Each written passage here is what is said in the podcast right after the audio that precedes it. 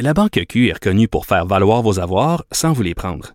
Mais quand vous pensez à votre premier compte bancaire, tu sais, dans le temps à l'école, vous faisiez vos dépôts avec vos scènes dans la petite enveloppe. Hmm, C'était bien beau. Mais avec le temps, à ce compte-là vous a coûté des milliers de dollars en frais, puis vous ne faites pas une scène d'intérêt. Avec la Banque Q, vous obtenez des intérêts élevés et aucun frais sur vos services bancaires courants. Autrement dit, ça fait pas mal plus de scènes dans votre enveloppe, ça. Banque Q. Faites valoir vos avoirs. Visitez banqueq.ca pour en savoir plus.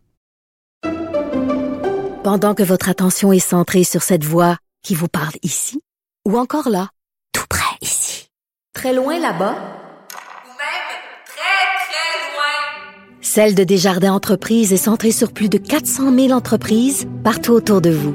Depuis plus de 120 ans, nos équipes dédiées accompagnent les entrepreneurs d'ici à chaque étape pour qu'ils puissent rester centrés sur ce qui compte, la croissance de leur entreprise.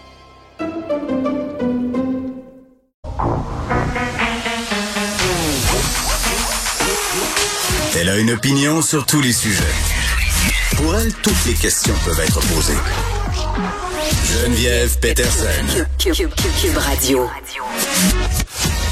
Salut tout le monde, bienvenue à l'émission. Beaucoup de choses au menu aujourd'hui pour vous. Évidemment, euh, on va revenir sur ce convoi des camionneurs euh, à Québec. Euh, ce qui se passe du côté d'Ottawa aussi quand même, parce que il y a encore euh, des personnes qui, bon, assurent un siège euh, dans la capitale. Je voyais des, même des manifestants qui se construisaient une maison. Tu sais, une petite maisonnette, là. Ça ressemble à une cabane à pêche quand même quelque chose. là. On dirait qu'ils s'installent pour rester quand même quelque temps. Les gens d'Ottawa sont bien, bien, bien tannés. Euh, le chef de la police qui a durci le ton. Et là, ça s'invente pas. Le chef de la police, savez-vous comment il s'appelle? Monsieur Slowly. Moi, là, ça, ça a fait ma semaine. ça. le fait que le chef de la police s'appelle Monsieur Slowly. Euh, dit, bon, qu'ils vont euh, amener d'autres policiers en renfort, là, pour euh, contrôler, sévir contre les débordements. Euh, on va arrêter le ravitaillement. On va arrêter de leur amener du petit chocolat chaud, peut-être, parce qu'à date, c'est pas mal relax, hein, les rapports entre les policiers et les gens qui persistent et signent à Ottawa. On continue de contrôler la circulation. On va fermer certaines routes qui n'étaient pas fermées, bretelles d'autoroute. Euh, on va contrôler l'identification des manifestants. C'est pas c'est pas des grosses mesures, hein. C'est pas euh, c'est pas de la gestion de manifestants très très musclés. J'ai vu pire là lors d'événements où il y avait moins de gens, où les citoyens n'étaient pas aussi emmerdés. Puis tu sais pour revenir au construisage de maisons là, je veux dire, moi je veux juste vous dire quand j'avais 14-15 ans au Saguenay, on se construisait des camps dans le bois. Tu sais, des, maisons en plywood, là. Puis c'était assez élaboré, là. Il y en avait un, même une fois, on avait une mezzanine. Je te jure que quand la police voulait qu'on dégage, là, notre petite cabane, elle faisait juste un beau rond. Ça prenait l'après-midi. Bye bye. Il, il, ça- il arrivait dans le bois avec des ça. Donc, si on veut qu'il soit là, c'est parce que, bon, le, le- le gouvernement a décidé qu'on n'allait pas les tasser. Pourquoi? Pourquoi on fait preuve d'autant de tolérance pour ces gens-là? Du côté de Québec, ben ça, c'est ça, c'est intéressant aussi, qu'est-ce qui est en train de se passer du côté de Québec. Euh, François Legault dit les remorques sont prêtes. Mais, mais là, c'est drôle parce que les camionneurs, hein, à Québec, on est comme plus habitués. Hein? J'ai l'impression, là, à cause de la Saint-Jean-Baptiste, euh, c'est une ville aussi dans laquelle il y a eu plusieurs manifestations. là. Rappelez-vous du sommet des Amériques et tout ça. La police de Québec, là, a l'air de savoir un peu plus où ils s'en vont avec leur ski. Et, et là, ils ont bloqué des artères. Et là, c'est tellement drôle parce qu'évidemment, le convoi de la Côte-Nord qui a convergé vers le Saguenay pour arriver finalement hier, c'est pas beaucoup de monde, là, quand même, faut le dire. Pas beaucoup de camions. Plus, euh, plus de pick-up, comme on dit. Mais là, mais là, ce qui me fait vraiment rire, c'est qu'ils tournent en rond, ce beau monde-là, comme dans un manège.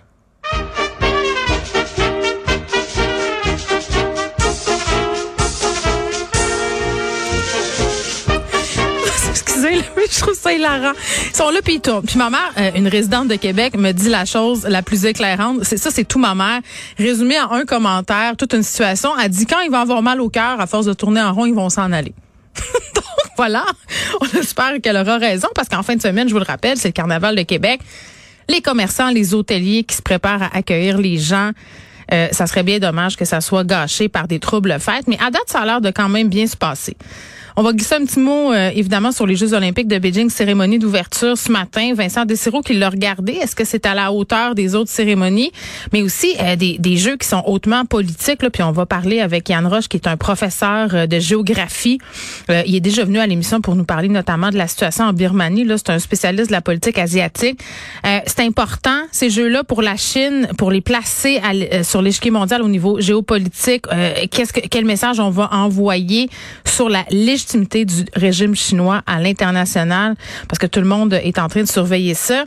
Et on va revenir un peu sur le scandale de la bouffe dans les CHSLD avec une nutritionniste parce que grosse nouvelle aujourd'hui, là, je sais qu'on est beaucoup orienté vers le convoi puis parce qu'il se passe du côté des revendications, mais cette entente de 100 millions entre le gouvernement du Québec et l'ITHQ qui est l'école euh, d'hôtellerie, euh, bon, où on forme des, des restaurateurs en gestion hôtelière, en service, on forme les chefs aussi. Là, c'est les offres là qui s'occupent de cette école-là.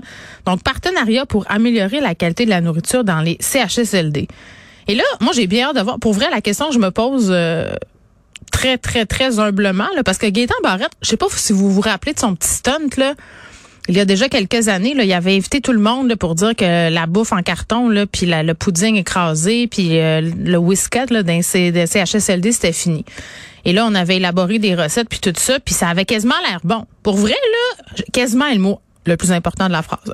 Mais on a envoyé tout ça, toutes les recettes euh, dans les sauces, puis c'est tombé un peu dans l'oubli. On est revenu euh, à nos bonnes vieilles habitudes, entre guillemets, de servir euh, des choses qui, ont, qui ressemblent aux dents du sac de la tondeuse euh, à nos aînés. Donc, est-ce que ça va changer? Puis, tu sais, Karine Gravel, qui est nutritionniste, va venir un peu nous expliquer c'est quoi les impacts de, de, de, de, cette façon de faire dans les CHSLD, parce qu'il y a des personnes âgées qui se laissent mourir de faim, sans joke. Là. Pour vrai, moi, je sais pas, là, j'aurais pas envie non plus de le manger, le pâté à viande passé date, le pâté chinois plein de gras, puis les affaires frettes qui ont été gardées toute la journée dans un réchaud frigidaire, puis tout ça c'est mélangé. Donc voilà, et à la fin de l'émission, restez là parce qu'Anaïs Gertin-Lacroix signe une lettre vraiment touchante, vraiment percutante. C'est la semaine de sensibilisation sur les troubles alimentaires et elle nous raconte un peu son histoire.